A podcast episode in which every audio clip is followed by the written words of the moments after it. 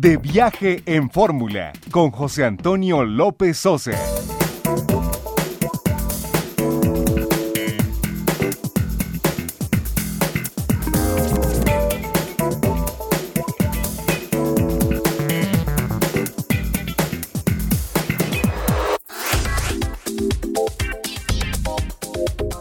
La tarde en punto tiempo del centro, bienvenidos a De Viaje en Fórmula. Hoy es domingo 16 de febrero del año 2020. Les saluda José Antonio López Sosa con el gusto de todos los domingos.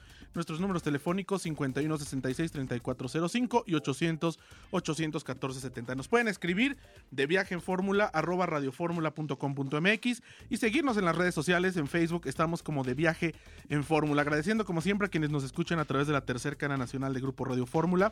En el Valle de México, el canal HD3 de Radio Fórmula 103.3 de FM Radio Digital, 1470 de AM y a quienes nos escuchan en www.radioformula.com.mx. Y arrancamos este espacio agradeciéndole a Ricardo Cervantes, conocido como, como Tonatiu, presidente del Centro de Cultura Tolteca de Teotihuacán. Tonatiu Cervantes, gracias por tomarnos la comunicación. ¿Cómo estás?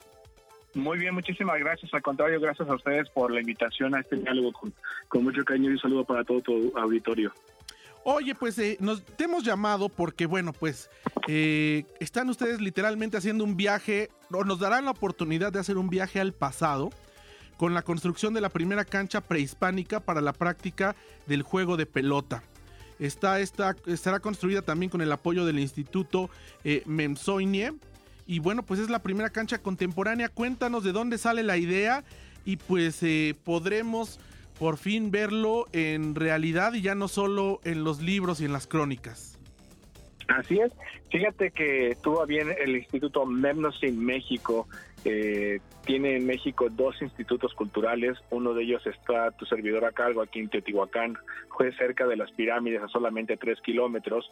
Y otro más que se encuentra en la zona maya, el Centro Rashalak, con el que también estamos colaborando de la mano para poder traer de vuelta a México todo lo que durante muchos años eh, ha estado pues escondido ahí en los libros y que se guarda y que se platica de ello, pero pocas son las generaciones o pocos son aquellos que tienen la oportunidad de vivir esta cultura. Sabemos que en México hay más de 62 grupos étnicos y algunos de nosotros pues tenemos este linaje eh, que hemos conservado gracias a las tradiciones orales y muchos lo logran practicar.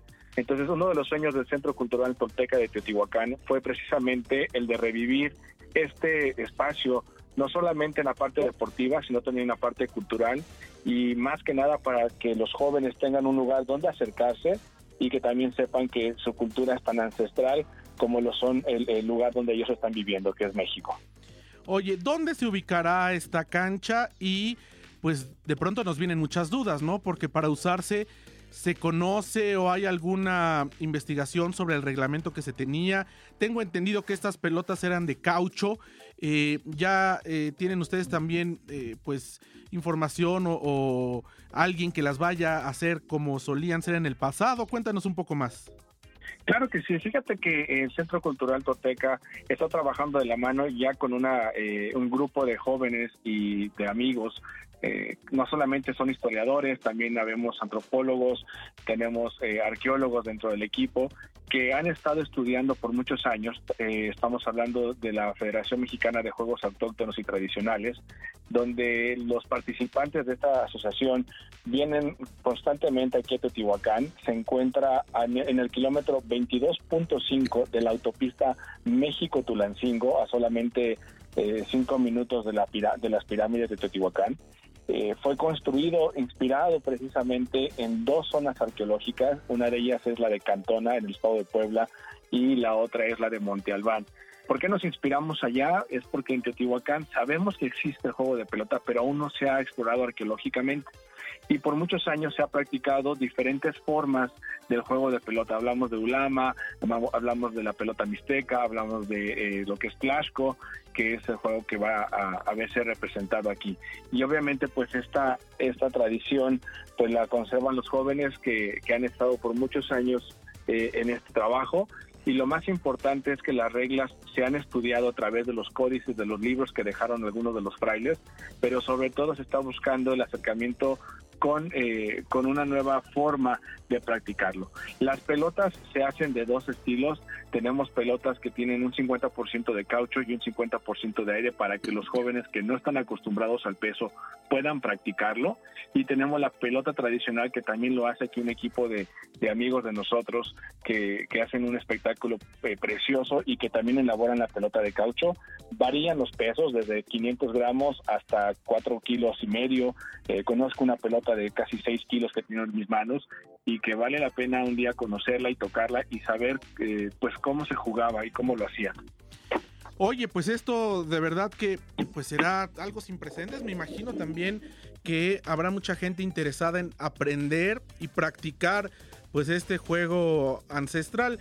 Habrá oportunidad, tienen pensado hacer, pues no quiero decir una liga porque en realidad las reglas son distintas a los juegos deportivos competitivos que conocemos hoy en día.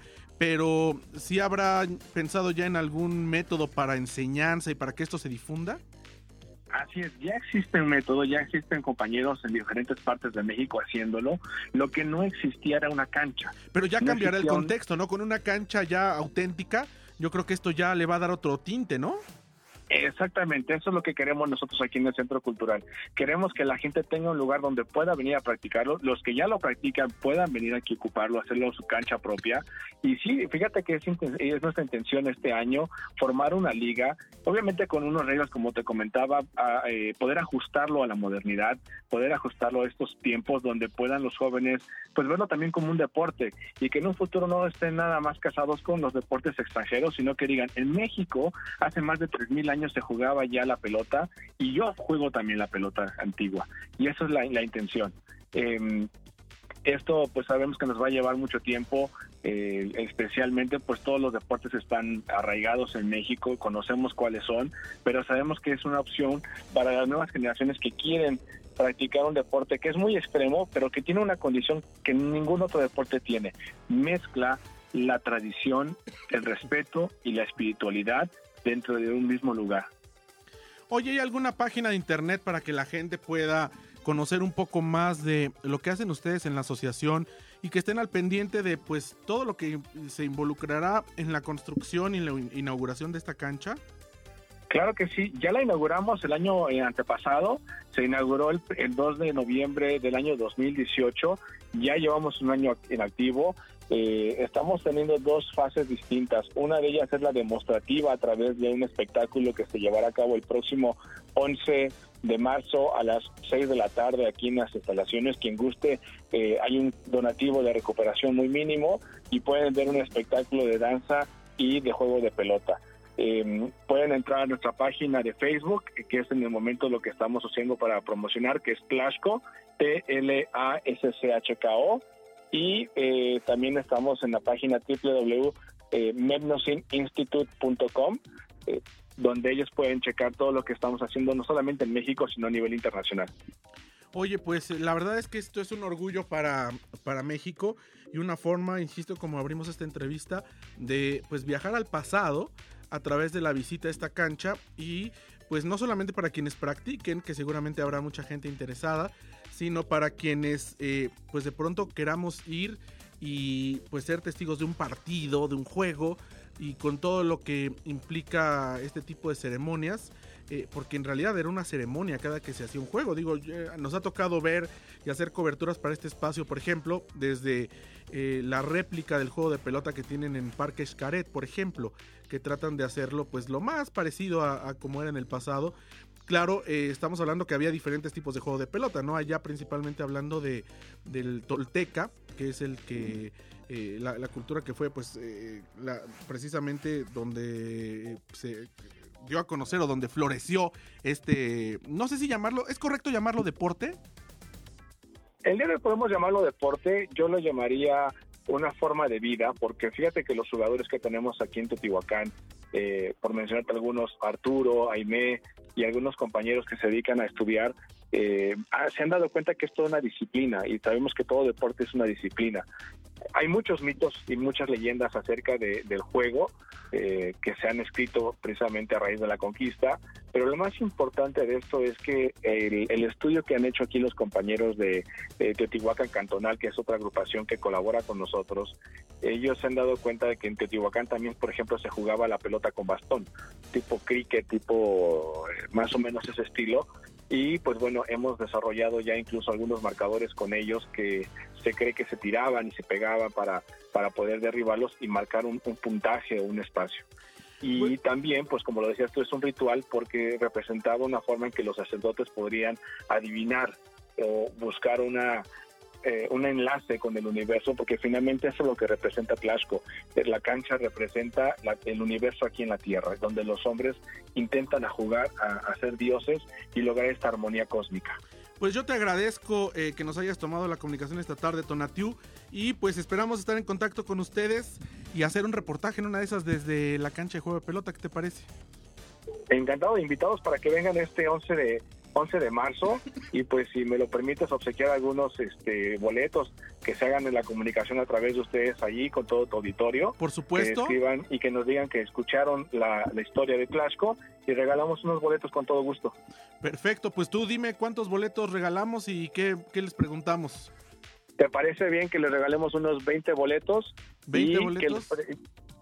y les preguntamos en qué cancha nos inspiramos, en qué zonas arqueológicas nos inspiramos en Tlaxco para la construcción de este, de este hermoso lugar.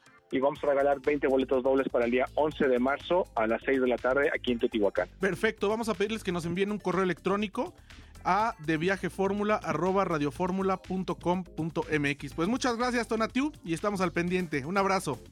Un abrazo a todo tu auditorio, que estén muy bien. Feliz tarde. Gracias, vamos a un corte, regresamos. Tenemos más de Viaje en Fórmula.